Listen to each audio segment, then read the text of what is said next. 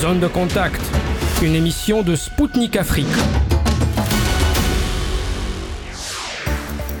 Bonjour à toutes et à tous. Vous écoutez Spoutnik Afrique sur les ondes de Maliba FM à Bamako sur 99.5 FM. Je suis Anthony Lefebvre et je suis ravi de vous retrouver pour un nouveau numéro de mon émission Zone de contact. Au programme aujourd'hui, des drones au service de la lutte contre le paludisme au Rwanda, l'Occident s'active à empêcher les pays africains de prendre part au sommet Russie-Afrique, et une ville russe accueillera le sommet des BRICS de 2024. La Russie a présenté sa nouvelle doctrine de politique étrangère avec une place importante accordée au continent africain. Deux experts maliens analyseront ce document qui constitue un tournant important dans la diplomatie russe. Le président turc ne souhaite plus s'entretenir avec l'ambassadeur américain. Un ancien ambassadeur malien en Turquie décryptera les dessous de ce scandale diplomatique. Le chef du régulateur des médias de RDC a été agressé à Paris. Un rapporteur adjoint de l'organe commente l'avancement de l'enquête et la position des autorités françaises. La journée de sensibilisation aux problèmes des mines et l'assistance à la lutte anti-mine, c'est aujourd'hui. Le continent africain été lourdement touché par ces armes. Un chercheur russe reviendra sur le cas de l'Algérie, qui a pu compter sur l'aide de l'URSS pour se débarrasser des mines sur son sol.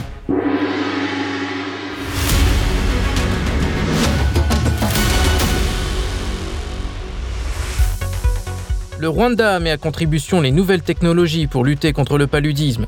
Ce pays africain a mis en œuvre ce projet dès 2019 en s'associant à la société locale Chris Unmanned Aerial Solution qui offre des services de drones. Alors que les cas de paludisme augmentaient en raison de l'intensification de l'agriculture irriguée et du changement de comportement des moustiques anophèles, une approche innovante a été mise en place. À l'aide de ces appareils sans pilote, des données géospatiales 3D ont été utilisées afin de localiser les zones où se reproduisent les moustiques. À partir des données obtenues, les drones sont ensuite envoyés pour pulvériser des larvicides. Parallèlement, un message préenregistré sur les mesures de lutte contre le paludisme est diffusé à la population locale grâce aux mégaphones qui sont disposés sur les aéronefs. Le résultat de cette expérimentation est concluant.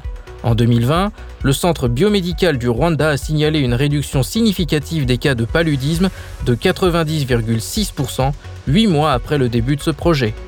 Face à ces succès, Caris UAS a étendu en 2023 ses activités à Rugende et Kabouye, deux communautés fortement touchées par l'épidémie.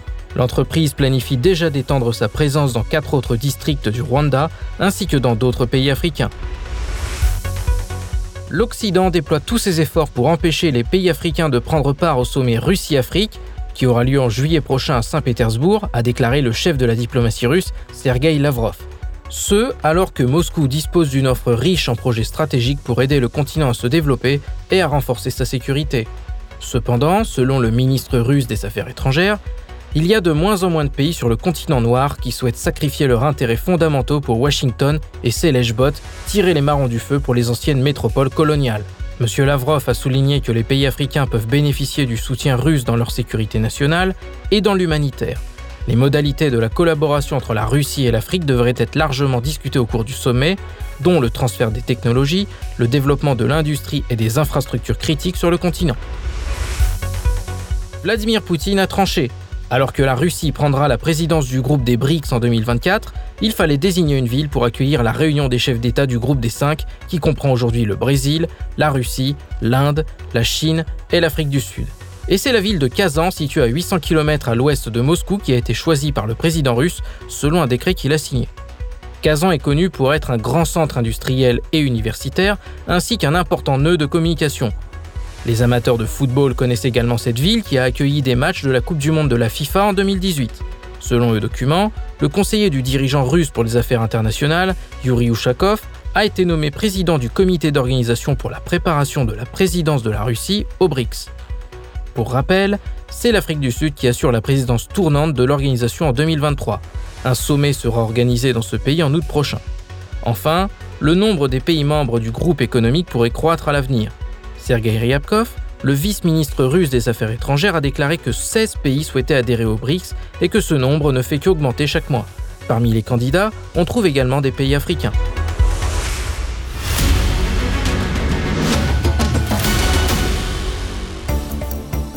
Chers auditeurs de Maliba FM, vous êtes bien à l'écoute de Spoutnik Afrique. Moi, Anthony Lefebvre, je vous souhaite la bienvenue si vous venez de nous rejoindre pour mon émission Zone de contact. Le Kremlin a rendu public sa nouvelle doctrine de politique étrangère.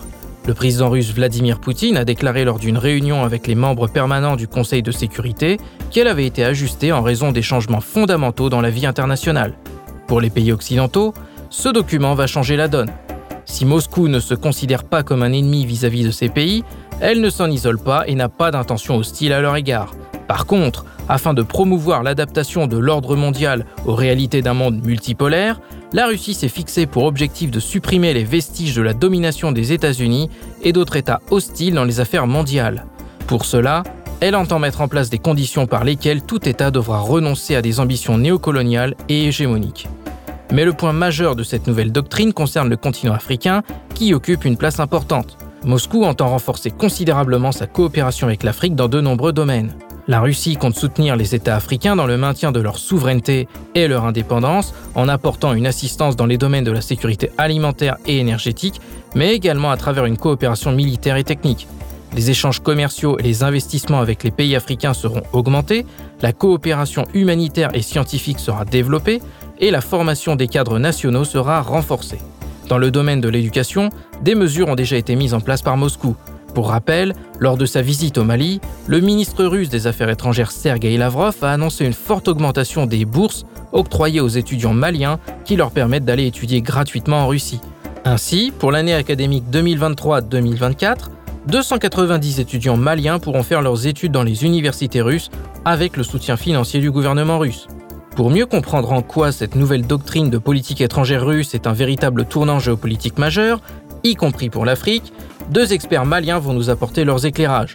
Je vous présente le docteur Bakary Traoré, expert en relations internationales et géopolitique à la mission d'appui à la refondation de l'État du Mali, et le docteur Ali dit Agali Wele, vice-président du Bloc pour le redressement et le développement du Mali. Écoutons-les. Docteur Ali, la Russie a rendu public aujourd'hui sa nouvelle doctrine de politique étrangère. Elle accorde une place importante aux relations avec les pays africains. Qu'est-ce que ça signifie pour les deux parties? Et vous savez, la Russie vient de confirmer déjà son attachement à l'Afrique. La Russie vient de confirmer une lutte qu'elle a déjà entamée depuis bien avant les indépendances et contre l'injustice, contre l'exploitation des pays africains. La Russie vient de confirmer ses valeurs morales pour, pour l'être humain.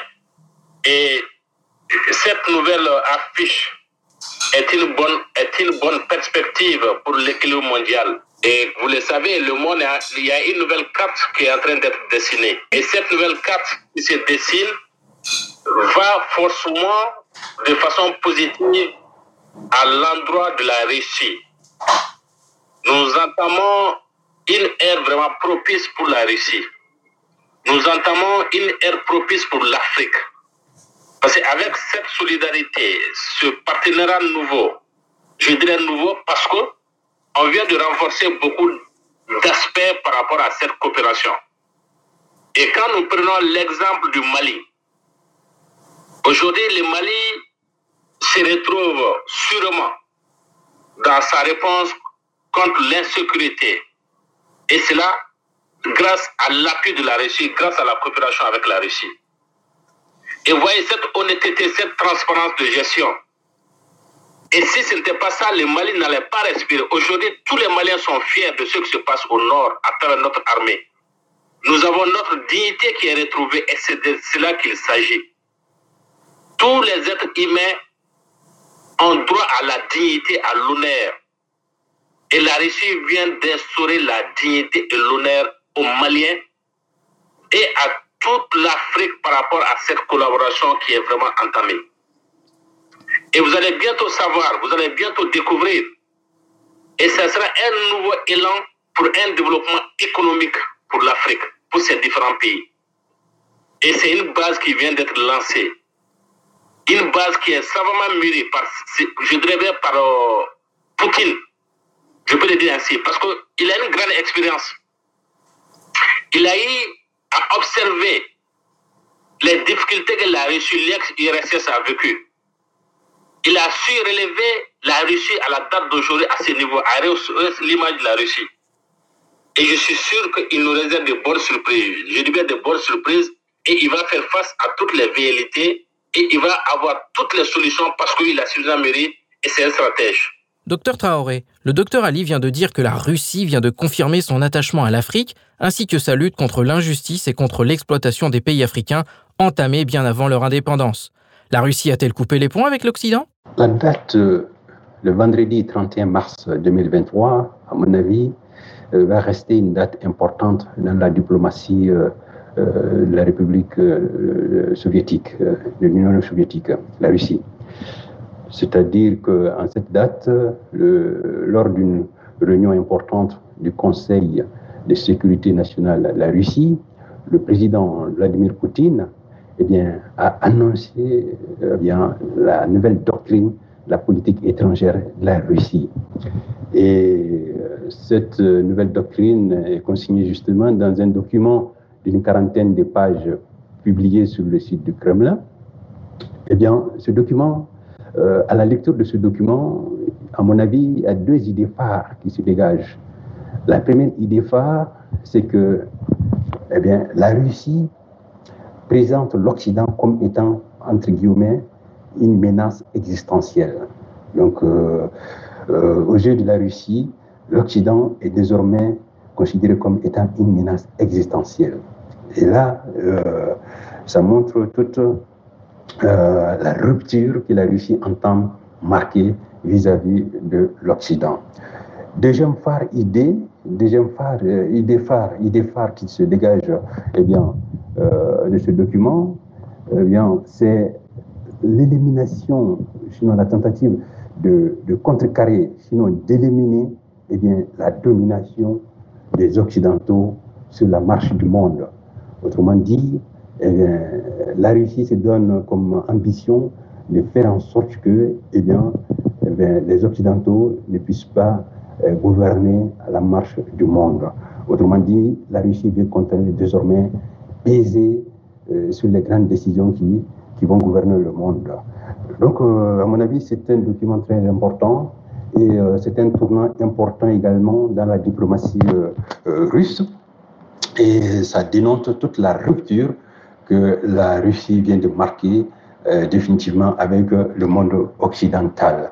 Il y a lieu de rappeler que l'annonce de cette nouvelle doctrine de la politique étrangère de la Russie intervient au moment où eh bien, la Russie va prendre, ou la Russie a pris la présidence donc, du Conseil de sécurité des Nations Unies. Et comme euh, vous le savez, euh, c'est une présidence tournante euh, pour un mois. Et la, la, Russie va présider donc le Conseil de sécurité, le Conseil de sécurité eh bien, de l'ONU. Et cela sous-entend que la Russie va bien sûr euh, saisir cette occasion parce que pour les débats de haut niveau qui vont, qui vont avoir lieu, eh bien, pour marquer eh bien, sa position par rapport à, à certain nombre de décisions euh, qui vont eh bien, euh, marquer la suite des, différentes crises à travers le monde, notamment la crise ukrainienne. Pour ce qui concerne les pays africains, cette nouvelle doctrine euh, la politique étrangère de la Russie en mettant au cœur un développement, euh, une densification des relations avec les pays africains, ceci va permettre, à mon avis, euh, disons, offrir aux pays africains eh bien, une source de diversification de leur partenariat. autrement dit, les pays africains vont trouver en la Russie eh bien, un partenaire stratégique euh, qu'ils pourront, euh, avec qui euh, ils pourront coopérer dans les différents domaines selon, leur, selon leurs besoins.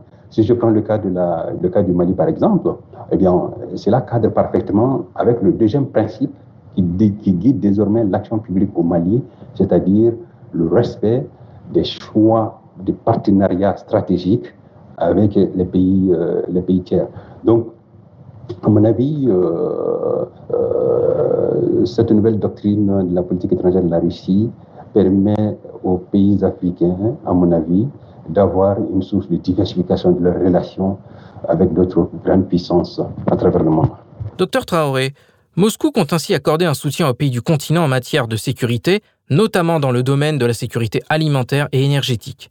Que pourrait apporter la Russie aux pays africains dans ces domaines? Je dirais que les pays africains, dans ce tournant, dans ce élan diplomatique euh, avec euh, la Russie, euh, doivent faire beaucoup attention, euh, de faire en sorte que, eh bien, on ne reste plus dans euh, ce type de coopération d'assistanat. Les États africains doivent saisir cette occasion, avec un partenaire stratégique comme la Russie, de sortir de ce qu'on appelle l'assistanat, qui a été toujours, qui a toujours guidé le rapport euh, de coopération économique entre les pays africains et les, les grandes puissances. Je pense notamment aux, aux, accords de coopération en matière de, avec les institutions de Bretton Woods, euh, des accords euh, de coopération, euh, d'endettement euh, des pays africains et qui n'ont fait qu'enfoncer eh bien, les économies des pays africains. En tout cas, ça n'a pas permis aux pays africains de se développer. Et il ne faut pas se leurrer. L'aide peut être un appoint, mais l'aide ne doit pas se substituer aux efforts que les pays africains doivent déployer pour développer leur propre pays. Et c'est pourquoi dans cette euh, dynamique euh, qui se déclenche euh, dans les relations avec une partenaire stratégique comme la Russie, sur le plan économique surtout par exemple, je pense qu'il doit avoir ce qu'on appelle le transfert de technologies.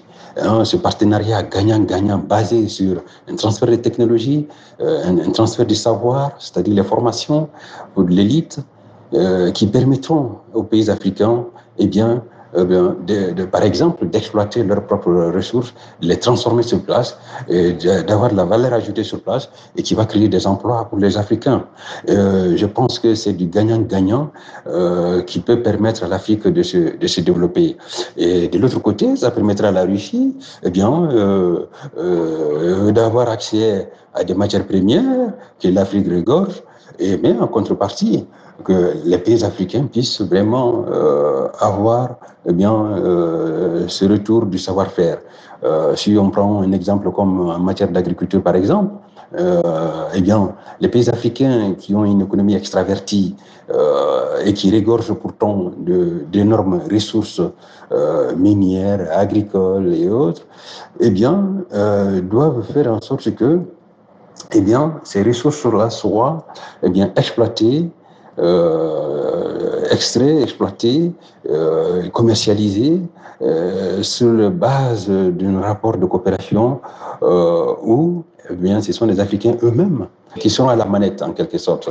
Autrement dit, au lieu d'offrir aux Africains eh bien, du pain ou du poisson, pour paraphraser le prophète chinois, vaut mieux que il faut qu'on apprenne aux Africains à savoir pêcher eux-mêmes le poisson, à savoir cultiver leur propre blé, à savoir produire leur propre énergie, à savoir exploiter leurs propres ressources minières. Et donc, euh, dans ce cadre-là, le cadre, le partenariat stratégique qui peut se réunir avec la Russie, à mon avis, doit aller dans ce sens. Et je pense que euh, l'histoire nous rapporte que les pays africains ont bénéficié du transfert technologique de la Russie dans les années 60 avec nos premiers régimes, euh, où euh, les, premières industries en Afrique, en Afrique de l'Ouest que je connais bien, notamment le cas du Mali, eh bien, ont bénéficié vraiment de l'apport technologique des pays de l'Est et de la Russie, hein, et qui ont permis de, de développer l'industrie, l'industrie malienne. Donc, je pense que les pays africains doivent baser ce rapport de partenariat stratégique avec la Russie sur la base du gagnant-gagnant avec comme axe le transfert du savoir et, dit, et des technologies. Docteur Ali, le docteur Traoré a parlé d'un partenariat gagnant-gagnant qui sera bénéfique aussi bien pour la Russie que pour les pays africains. Expliquez concrètement pour nos auditeurs dans quel domaine cette coopération avec la Russie sera avantageuse pour l'Afrique? Pour la sécurité alimentaire et énergétique. Ça, c'est déjà un des problèmes majeurs, l'un des deux problèmes majeurs, parce que la sécurité alimentaire est déjà une réalité. Et nous savons déjà avec la crise, les différentes crises que nous avons avec la crise ukrainienne, la crise du blé, ça c'est une réalité. Tout le monde parle du pain. Et la Russie peut nous venir en aide pour quand même cette sécurité alimentaire. Et la Russie aussi a une grande expérience dans le domaine agricole. Et on peut espérer avoir ce transfert de compétences. L'appui au niveau de la technologie, l'appui au niveau des intrants comme les engrais, l'appui par rapport aux deux, aux deux commerces qui peuvent se faire sur le plan à partir de l'agriculture. Et sur le plan énergétique, nous savons que nous, dans nos pays, on a assez de difficultés pour pouvoir faire face à nos besoins énergétiques. Et avec déjà l'acquis, l'expérience de la Russie, au Mali, nous avons des potentialités par rapport au gaz, par rapport au pétrole, par rapport à tout ce qui est source énergétique. Et je pense, vu la, la bonne disponibilité, vu la bonne gestion de la Russie, vu la bonne collaboration sans vraiment des, des, des, des comportements et pour piller les ressources, la Russie va aider nos différents pays à pouvoir exploiter à maximum les différents ressources pour qu'on puisse vraiment se développer. Et je suis sûr et certain, si nous continuons avec ce talent, je dis bien dans les cinq ans, je dis bien les cinq ans, nos pays respectifs vont sentir un élan, avoir un élan pour sortir vraiment de la situation catastrophique que nous vivons aujourd'hui. Et une situation catastrophique qui est vraiment entretenue, soutenue, encouragée par certains pays occidentaux, malheureusement, pour nous enfoncer et nous exploiter. Et notre collaboration avec la Russie sera une collaboration, je suis sûr et certain, exemplaire et qui est déjà enviée. Et vous allez voir, il y a beaucoup de pays qui veulent être à la place de certains pays qui sont déjà avec la Russie. Il y a beaucoup de pays qui vont, vous allez voir les, les mois à venir, qui vont manifester leur élan, leur intérêt pour pouvoir collaborer avec la Russie. Et vous allez constater qu'aujourd'hui, tous les peuples africains voisins des pays comme le Mali, même s'ils ne le disent pas au sein de leur gouvernement, souhaitent comme être les Maliens, comme les autorités maliennes à la date d'aujourd'hui, parce que c'est une fierté, c'est un exemple.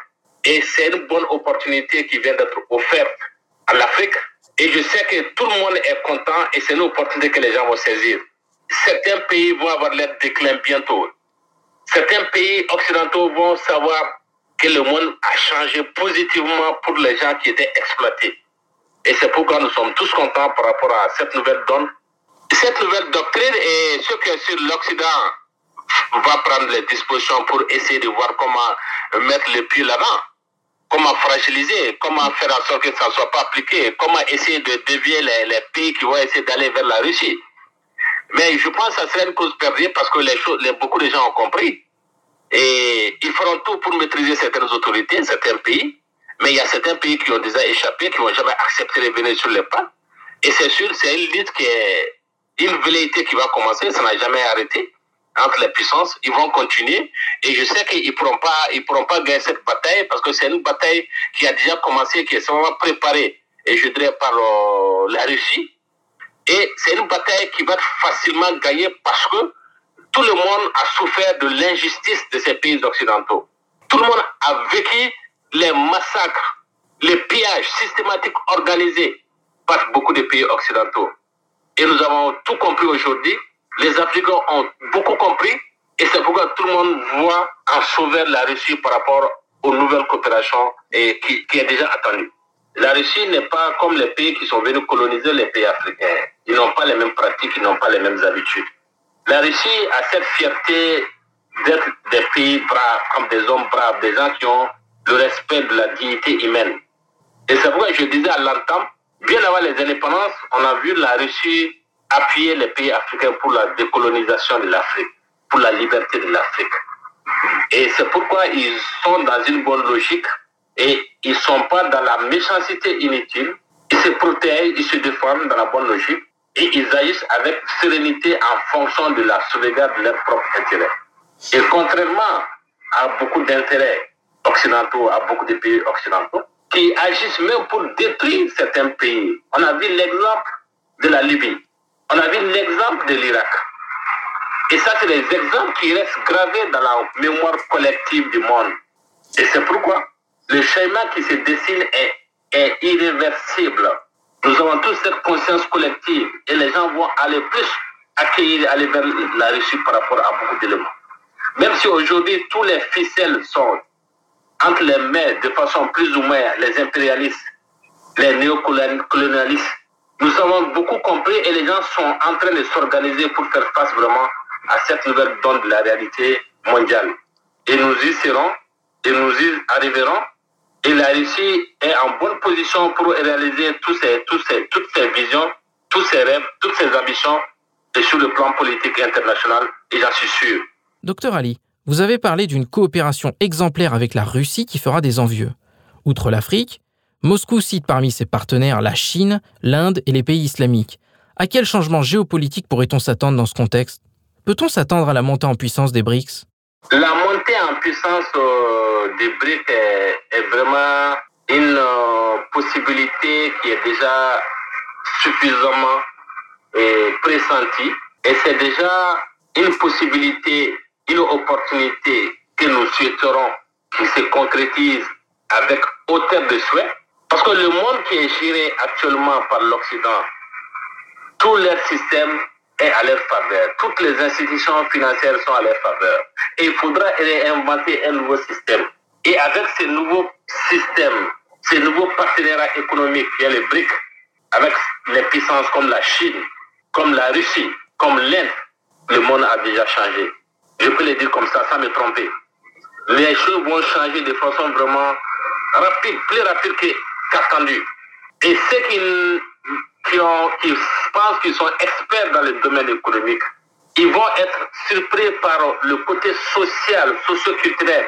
Et ce qui va faire que les gens auront, seront plus tentés d'aller avec ces briques, avec cette nouvelle coopération. Et je sais que c'est une force, c'est une puissance. Et je sais que c'est savamment préparé et c'est suffisamment orchestré. Et je sais que la Russie, avec ses partenaires, vont sortir encore la tête plus haute par rapport à l'ancien système qui existait avec l'Occident. Docteur Traoré, le docteur Ali vient de dire que les BRICS vont monter en puissance. Partagez-vous le même avis? Bien sûr que eh ben, cette nouvelle doctrine de la politique étrangère de la Russie euh, va accélérer, euh, notre dopé, eh bien, euh, eh bien la, la montée en puissance des BRICS. Car il faut l'ajouter, eh bien, ces cinq pays des BRICS, des BRICS c'est-à-dire le Brésil, la Russie, l'Inde, la, Chine, l'Afrique du Sud, eh bien, ces cinq pays des BRICS, euh, à leur tour, vont créer une sorte de boule, boule de neige pour, euh, pour développer un réseau diplomatique qui va s'étendre à d'autres continents, à d'autres États. Euh, je pense notamment au Moyen-Orient, à l'Iran par exemple. Je pense également à la Turquie, hein, à l'Arabie saoudite, à l'Égypte. Euh, en Afrique, euh, vous avez le Mali, le Burkina Faso, la République centrafricaine. Hein, euh, en Amérique latine, vous avez le Venezuela, Cuba, le Nicaragua. Tous ces États eh bien, qui entourent les BRICS eh bien, vont devenir des alliés potentiels euh, pour, pour les BRICS, donc euh, qui va étendre bien sûr sa zone d'influence, son giron euh, dans l'arène internationale. Et je pense que c'est tout bénéf pour le monde parce que le monde qui, ces dernières années, a été guidé par l'unilatéralisme, eh bien, avec, euh, avec le monde occidental, eh bien, euh, doit rentrer aujourd'hui dans un monde multi, euh, multi, dans une sorte de multilatéralisme euh, qui sera tout bénéfique pour euh, non seulement des pays émergents, dits émergents, mais aussi des pays euh, en voie de développement, euh, en notamment en, Afrique. Donc, là, cette montée des BRICS, des BRICS, des pays des États du BRICS, eh bien, à mon avis, doit permettre eh bien, le développement de ce multilatéralisme qui, dont le monde en a besoin aujourd'hui. Il faut le rappeler aussi que le BRICS, euh, d'ailleurs, qui plaide pour la refondation des organisations internationales, euh, notamment au plan politique comme le Conseil de sécurité, et euh, au plan diplomatique et économique, des organisations comme la refondation des organisations comme les institutions de Bretton Woods.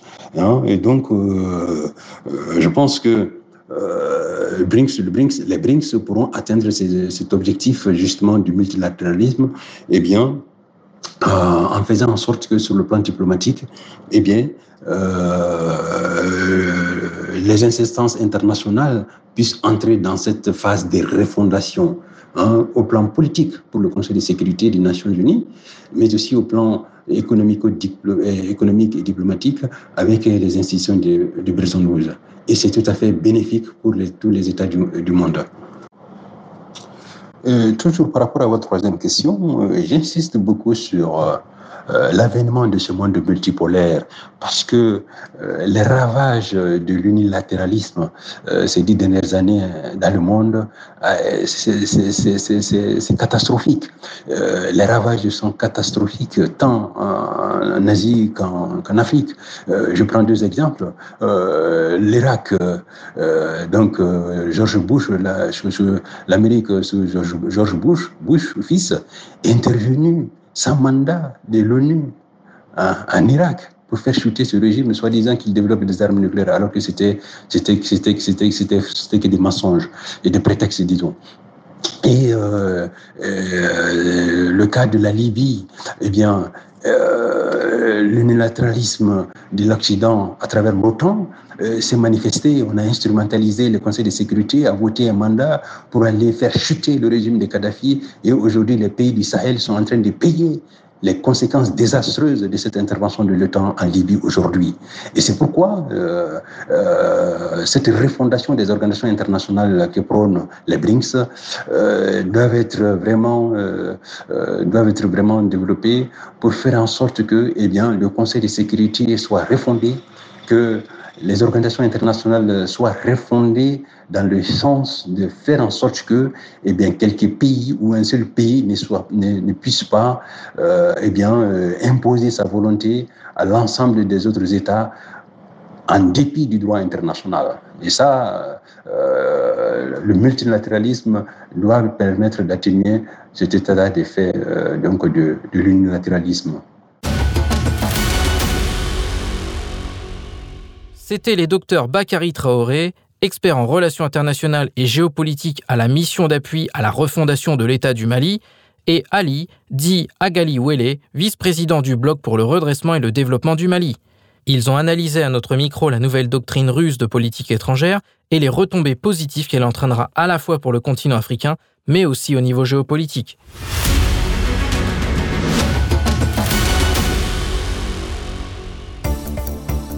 Mesdames, Messieurs, vous écoutez Spoutnik Afrique sur Maliba FM à Bamako. Je vous salue si vous venez de régler votre poste de radio sur 99,5 FM. La tension monte en Turquie à un mois et demi de l'élection présidentielle qui s'annonce décisive.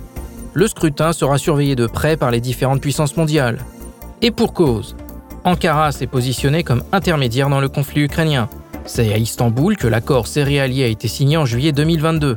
Enfin, la Turquie refuse d'appliquer les sanctions contre la Russie et résiste à la pression exercée par les Occidentaux. Alors que le jour du vote approche, la diplomatie américaine s'active en coulisses. L'ambassadeur américain en Turquie, Jeff Flake, a récemment pris l'initiative de rencontrer Kemal Kılıçdaroğlu, candidat de la coalition d'opposition Alliance de la Nation qui rassemble sept partis politiques. Cette démarche n'a pas été appréciée par le président turc Recep Tayyip Erdogan. Il s'est demandé comment le diplomate pourrait maintenant demander un rendez-vous au président et qu'il ne le recevrait plus.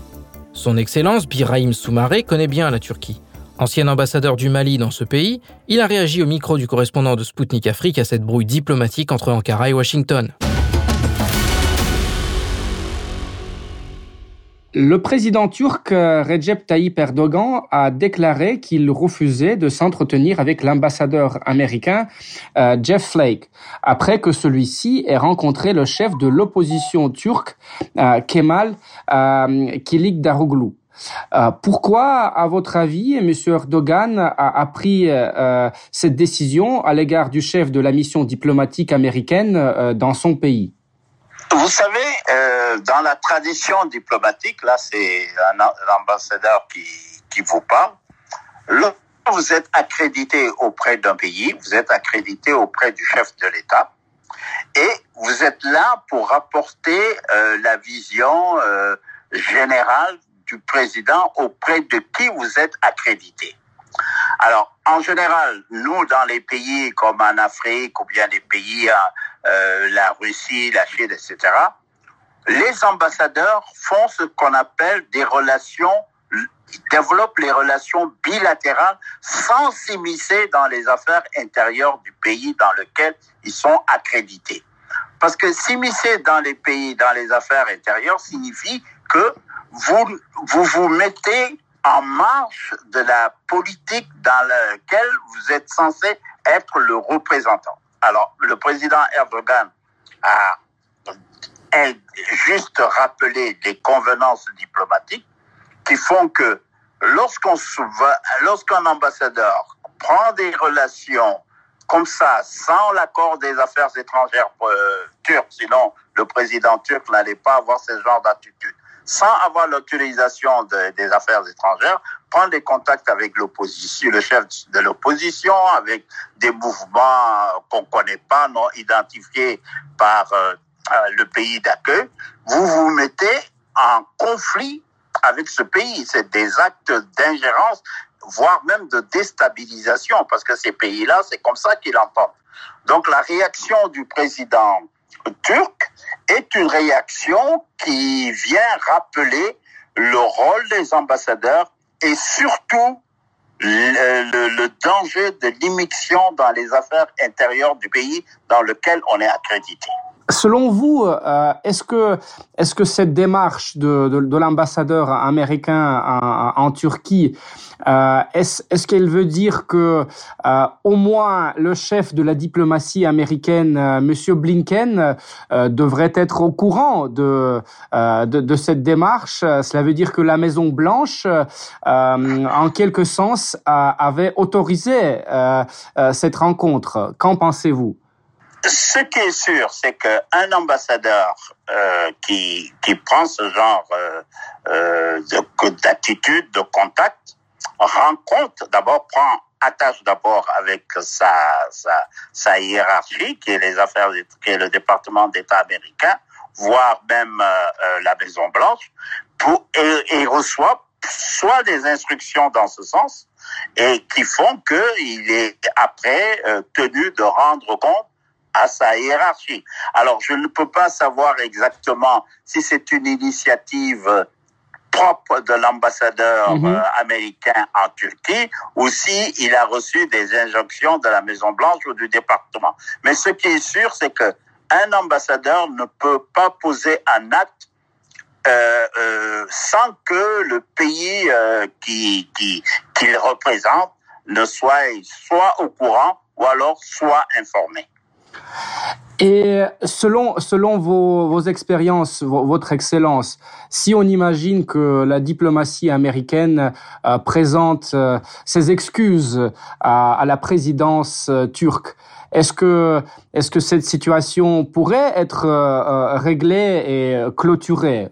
Vous savez, ces deux pays sont membres de, de, de, de l'OTAN, hein, du traité de l'Atlantique Nord qui existe depuis 1949. Donc, ils sont tous les deux membres de, ce, de, ce, de cette organisation-là. Mm-hmm. Il y a des liens bilatéraux qui font euh, entre ces deux pays-là.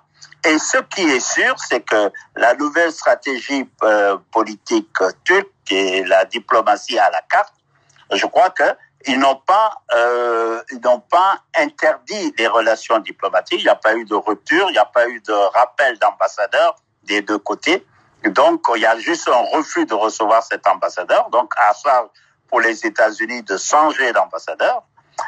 Mais euh, pour le moment, il n'y a pas de rupture définitive. Mais c'est des prémices qui peuvent amener vers une rupture. Quelque part, les relations sont pour ne pas dire tendues, en tous les cas, sont, sont assez problématiques, quoi. Merci. Euh, le président turc euh, est allé un peu plus loin et il a dit qu'il fallait donner une leçon à l'Amérique euh, lors de cette élection en Turquie.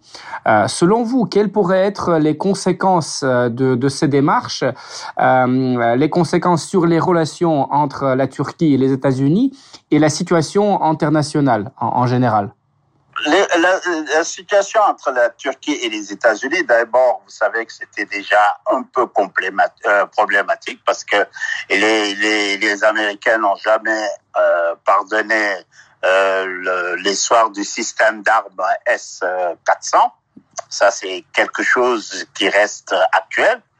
Et également, les Américains sont très inquiets du fait qu'ils ont quand même une base militaire stratégique quelque peu importante au niveau de la Turquie, mais sauf que la Turquie actuellement a compris que ses intérêts, c'est véritablement de faire sa politique en fonction des intérêts géostratégiques qui se présentent. Et son rapprochement avec la Russie et avec la Chine, ça c'est une tendance qui est lourde. C'était, c'est pas des relations conjoncturelles et c'est des relations qui, qui tendent à, à prendre euh, quelque peu le, le, le, le dessus. Regardez l'histoire de la, au niveau même de la Syrie, on voit bien que et euh, la Russie et puis la Turquie euh, harmonisent un peu leur leur politique, alors que là c'était assez assez conflictuel. Et n'oubliez surtout pas que dans l'histoire, on a les Américains, l'OTAN considérait que la Turquie c'était une sorte de paravent euh, contre euh, l'expansion ou contre la présence de l'Union soviétique et aujourd'hui la présence de la Russie. Et Erdogan est en train de déchirer cette, ce, ce tissu diplomatique était quelque peu euh, euh, donné à la Turquie depuis depuis les années de la guerre froide, et, etc. Donc maintenant, ce qui est sûr, c'est que à l'heure où nous nous parlons, je ne vois pas de rupture euh, définitive avec euh, les entre euh, Ankara et Washington, mais ce qui est sûr, c'est que de plus en plus, la Turquie se rapprochera avec euh, son, son, son, voisin de l'Est, qui est son grand voisin de la Russie, avec qui elle entretient des relations, avec l'Iran, la, avec qui elle va entretenir des relations, et la Chine surtout. Et donc ça, c'est quelque chose d'important. La Turquie est fondamentalement pour un rapprochement stratégique avec la Russie de Vladimir Poutine. Donc ça signifie que euh, le, le, la dynamique diplomatique sera de plus en plus euh, euh, euh maîtrisée par euh, le président russe. Merci, Votre Excellence. Une petite question de, précision, si, vous permettez. Vous avez mentionné que euh, les États-Unis et, aussi bien que la Turquie sont membres de l'OTAN. Actuellement, la, Turquie a ratifié l'adhésion à l'OTAN de la Finlande. Euh, mais ce n'est pas ce n'est pas le cas de la Suède avec laquelle euh, Ankara a, toujours des euh, des divergences au, au, au, niveau au niveau de l'attitude en, envers les, les Kurdes en, particulier. Qu'en pensez-vous Oui, qu'en pensez-vous? Est-ce que la Suède pourrait pourrait devenir une sorte une sorte de carte avec laquelle vont essayer de jouer euh, tant Washington euh, qu'Ankara Alors, ce qui est sûr, c'est que euh, la Suède s'aligne même dans les positions américaines, voire françaises, concernant la question la question kurde. Et ça, c'est une donnée fondamentale. Lorsque j'étais ambassadeur en, Turquie, je, le sentais. Et puis et ça, c'est quelque chose qui qui c'est un principe sur lequel la Turquie ne, ne va pas varier. Euh, la Turquie d'Erdogan ne va pas varier sur cette sur cette problématique-là. Et d'ailleurs, une des une des frictions même avec les États-Unis, parce que euh, c'est également cette question euh, de, des, des Kurdes. Et pas seulement des Kurdes, il y a aussi le grand réseau de Fethullah Gulen qui, est là et qui, est comme une tâche indélébile dans les relations diplomatiques entre la Turquie, les États-Unis, la Suède, la France, etc..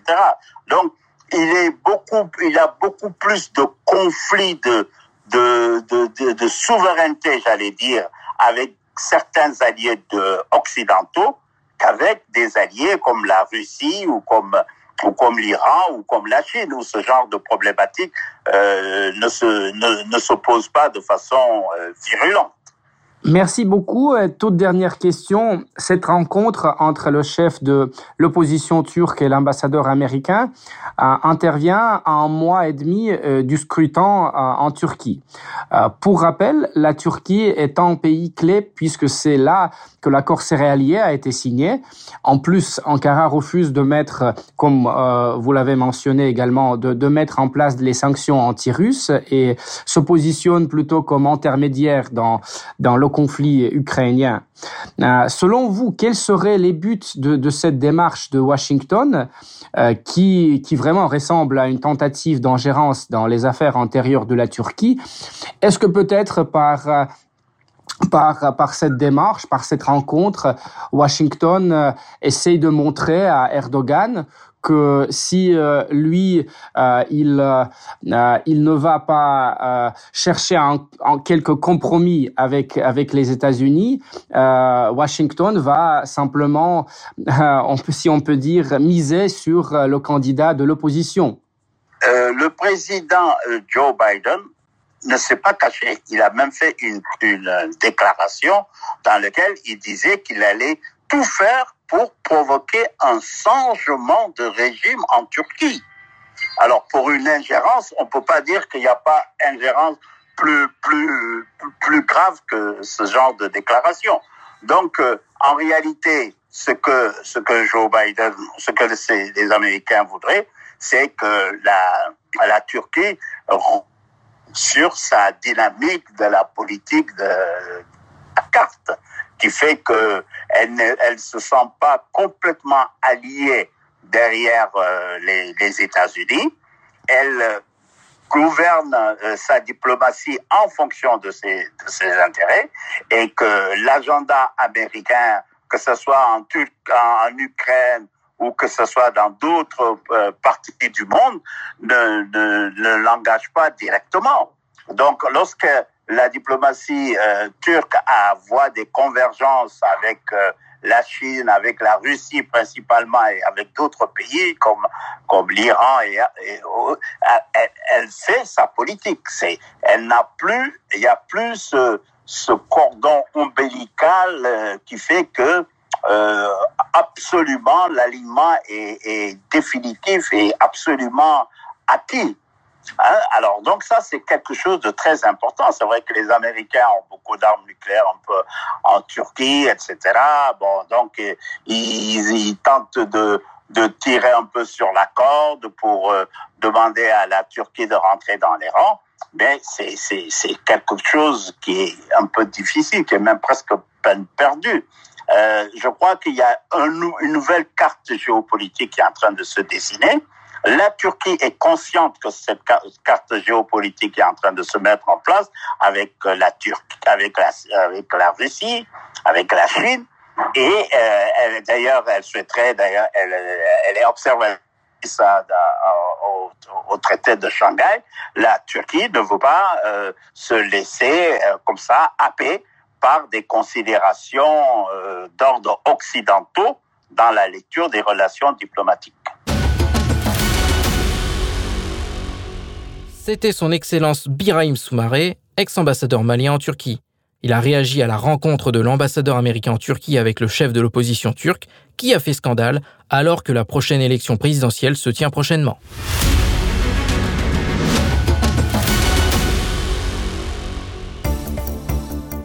Mesdames, Messieurs, vous écoutez Spoutnik Afrique sur Maliba FM à Bamako. Moi, Anthony Lefebvre, présentateur de l'émission Zone de Contact, je vous salue si vous venez de nous rejoindre. La République démocratique du Congo exige des comptes de la France. Christian Bossembe, le chef du régulateur congolais des médias, du Conseil supérieur de l'audiovisuel et de la communication, a été violemment agressé à Paris lors d'un déplacement professionnel. C'est un groupe d'hommes se proclamant combattants qui a abordé M. Bossembe. Ces individus ont passé à tabac l'homme en l'insultant de collabo. L'agression a été filmée et diffusée sur Internet. Le Conseil supérieur de l'audiovisuel et de la communication a déposé plainte en France. Dans un communiqué, l'organisation a dénoncé des méthodes de terroristes de la part des agresseurs qui pour la plupart vivent en situation irrégulière en France et en Europe occidentale. Le Conseil a également demandé aux autorités françaises d'assurer plus de protection aux responsables congolais. Le ministre de la Communication de RDC, Patrick Mouyaya, a pu parler avec Christian Bossembe. Ce dernier a eu plus de peur que de mal, selon le ministre, qui a conclu en réitérant la volonté de Kinshasa de travailler avec Paris pour que justice soit faite. Et la correspondante de Radio Sputnik Afrique a interrogé Serge Njibou, rapporteur adjoint du Conseil supérieur de l'audiovisuel et de la communication congolaise, sur la manière dont les autorités françaises procédaient à l'enquête. Comment se passe l'investigation Est-ce qu'ils vous donnent des, détails de comment ça se passe? Est-ce qu'ils sont en train d'investiguer cette agression qui s'est produite? Oui, euh, nous, d'abord, nous sommes choqués de ce qui est arrivé euh, euh, à notre président en France. Il a été agressé et vous savez, quand on attaque le président d'une institution d'appui à la démocratie, mm-hmm. c'est la démocratie qu'on a attaquée. Et que cela se produise dans un pays qui se veut être le modèle de la démocratie, euh, c'est vraiment un paradoxe. Nous ne sommes pas contents du tout. Bah oui, oui, Et mhm. ce qui envenime encore euh, notre indignation, c'est le fait que rien n'a été fait. Alors que le président du CESAC est en mission officielle euh, à Paris, des concerts avec des autorités françaises. Donc, il aurait fallu que le minimum de protection lui soit assuré. Mais manifestement, ça n'a pas été le cas. Alors, nous avons exigé des clarifications. Hier, nous avons demandé des clarifications aux autorités françaises, non seulement des, clarifications sur ce qui est arrivé, mais aussi euh, que des recherches soient menées pour euh, retrouver, arrêter, juger et sanctionner sévèrement euh, ceux qui ont commis ces, ces chaos-là euh, à l'endroit d'un officiel congolais en mission officielle mm. à Paris. Et, voilà. Alors, nous allons avoir euh, une rencontre avec l'ambassadeur euh, français en, en, RDC pour avoir d'éclaircissement et savoir comment le dossier est maintenant, quelles sont les, les démarches qui ont été menées jusque-là pour se mettre à rechercher afin de retrouver tous ces criminels. D'accord, je vois. Donc, euh, vous ne savez pas si l'investigation a été déjà déclenchée par les autorités françaises? Non, jusque-là, nous n'avons aucune nouvelle mhm. euh, sur ça. Alors, nous prévoyons rencontrer l'ambassadeur français demain euh, pour en savoir davantage. Mais tout ce qui est vrai, c'est que le président avec qui nous avons parlé hier soir nous a rassuré qu'il allait bien et que euh, on avait essayé de renforcer sa sécurité. D'accord, d'accord. Et, et comment vous avez appris que cette agression a eu lieu? À travers quelle euh, plateforme euh, vous l'avez appris comment? C'est à travers les réseaux sociaux. Donc, ah. dans un premier temps, les criminels ont commis leur forfait, ils ont eux-mêmes filmé, ils ont balancé ça dans les réseaux sociaux. Et nous, nous moi, j'ai vu ça dans les réseaux sociaux le samedi, là, c'était à 2 heures du matin directement, j'ai appelé le président. Il était sous émotion, sous choc. On a parlé, mais de façon très brève parce qu'il il n'était pas en, en, bonne et due forme pour donner tous les détails. Hum, et c'est comme ça que la chose a pris de l'ampleur. Et euh, nous nous sommes réunis en urgence le dimanche là pour euh, euh, protester contre ce qui est arrivé. Et, voilà. Et vous avez dit que euh, le monsieur président, vous avez dit que euh, son sécurité a été renforcée. Ça a été fait par la partie française ou par ses, propres moyens? Là, il vous a rassuré que la, sa sécurité a été renforcée par ses propres moyens. C'était Serge Njibou, rapporteur adjoint du Conseil supérieur de l'audiovisuel et de la communication congolaise. Il a évoqué l'agression à Paris contre le chef du régulateur congolais des médias.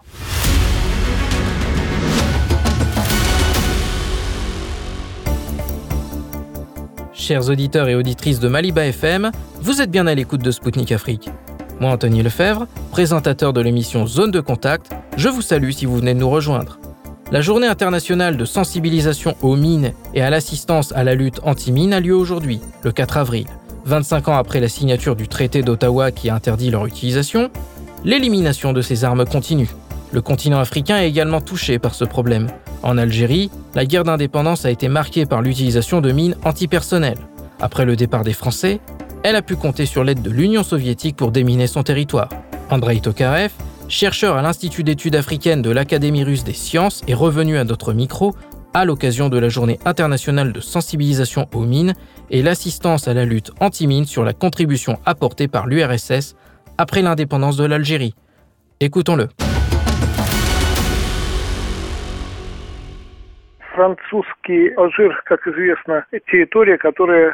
L'Algérie, comme nous le savons, est un territoire qui a longtemps appartenu à la France. Son importance pour Paris s'est bien sûr considérablement accrue depuis la découverte de ses vastes réserves de pétrole et de gaz dans les années 50. En d'autres termes, l'Algérie était pour la France ce que l'Inde était pour la Grande-Bretagne ou ce que l'Angola était pour le Portugal, le diamant de la couronne. Mais le fait est que pendant la Seconde Guerre mondiale, un grand nombre d'Algériens ont pris part à la résistance antifasciste et se sont retrouvés dans les rangs des guérilleros du maquis. Bien sûr, ils étaient offensés que le pays soit de nouveau un territoire colonial dans la pratique. Et sur cette vague, un grand nombre d'Algériens ont commencé à prôner la sécession de l'Algérie vis-à-vis de la France et l'indépendance. Cela a conduit à une insurrection générale armée qui avait touché même le sol français, car les dirigeants français ne voulaient pas entendre que l'Algérie cessera de faire partie de la France. D'autant plus que, comme je l'ai dit, de riches réserves de pétrole et de gaz avaient été découvertes. Il s'agissait bien sûr d'un territoire très important pour la France, qui faisait partie intégrante de son empire en ruine. En outre, n'oublions pas que l'Algérie possède d'autres minerais que le pétrole et le gaz. Les nationalistes algériens ont accepté l'aide d'autres pays, qui commençaient progressivement à déclarer leur indépendance. Ils critiquaient la domination française en Afrique et fournissaient aux Algériens des armes et des munitions. Voyant cela, les Français ont miné les frontières de l'Algérie avec les pays voisins déjà indépendants. Il s'agit du Maroc et de la Tunisie. Les frontières étaient tout simplement truffées de mines. Lorsque les Français sont partis, ils ont caché ces champs de mines aux Algériens.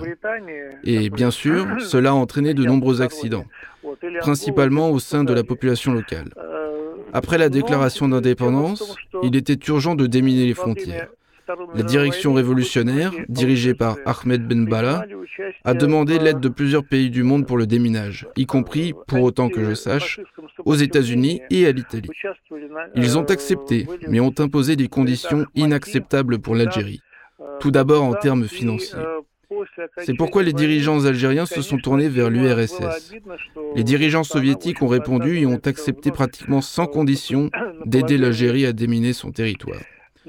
Nous avions encore dans notre pays des souvenirs très forts des dégâts causés par ces mines. Nous-mêmes n'avions pas encore déminé tous nos territoires depuis la fin de la guerre. Il est dans la nature de notre pays d'aider ceux qui sont dans la détresse et dans des situations difficiles. Un accord a été conclu pour envoyer en Algérie du matériel soviétique de déminage et bien sûr des démineurs soviétiques. Pour autant que je sache, le travail a commencé en octobre 1962.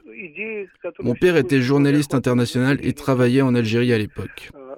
Il s'est rendu à plusieurs reprises aux frontières de la zone de déminage. Une fois, il a même apporté avec lui un morceau de mine française, que j'ai aujourd'hui à la maison. Il parlait souvent de nos soldats dans ses rapports, et j'ai moi aussi eu des contacts avec nos militaires, même si j'étais encore jeune à l'époque. Mais je peux juger que ce qu'il faisait était héroïque, et le traitement des citoyens soviétiques en Algérie était à la hauteur de leur héroïsme. Tout le monde avait entendu parler de l'Union soviétique, la connaissait et la respectait. Nous étions en fait traités comme des cosmonautes. Entre 1962 et 1965, quelques 2 millions de mines ont été désamorcées. 2 millions. Et chaque mine aurait pu être une vie humaine. Oui, le déminage a coûté cher. Il y a également eu des victimes parmi les démineurs. Je veux donc tirer mon chapeau pour le travail acharné et les risques que nos militaires ont pris en Algérie. En Union soviétique, on a même composé une chanson, Mémoire d'Algérie. Elle contient notamment les paroles suivantes. Et soudain, l'Algérie m'appelle pour libérer le pays des mines. Volontaire, avancez. Tout le monde a avancé, pas seulement moi.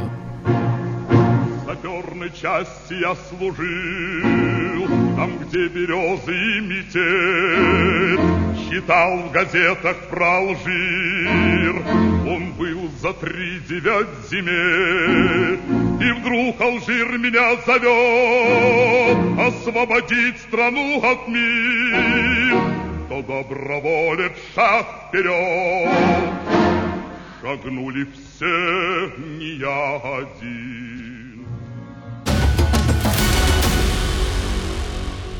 C'était Andrei Tokarev, chercheur à l'Institut d'études africaines de l'Académie russe des sciences. Il a raconté à notre micro comment l'Union soviétique est venue en aide à l'Algérie pour déminer son territoire après son indépendance en 1962. Chers auditeurs, Spoutnik Afrique, c'est tout pour aujourd'hui. Rassurez-vous, moi Anthony Lefebvre, j'aurai le plaisir de vous retrouver très rapidement sur l'antenne de Maliba FM, fidèle au poste, aux commandes d'une nouvelle émission. Je vous invite à suivre l'actualité africaine et internationale sur le site internet de Spoutnik Afrique. D'ici là, portez-vous bien. Zone de contact, une émission de Spoutnik Afrique.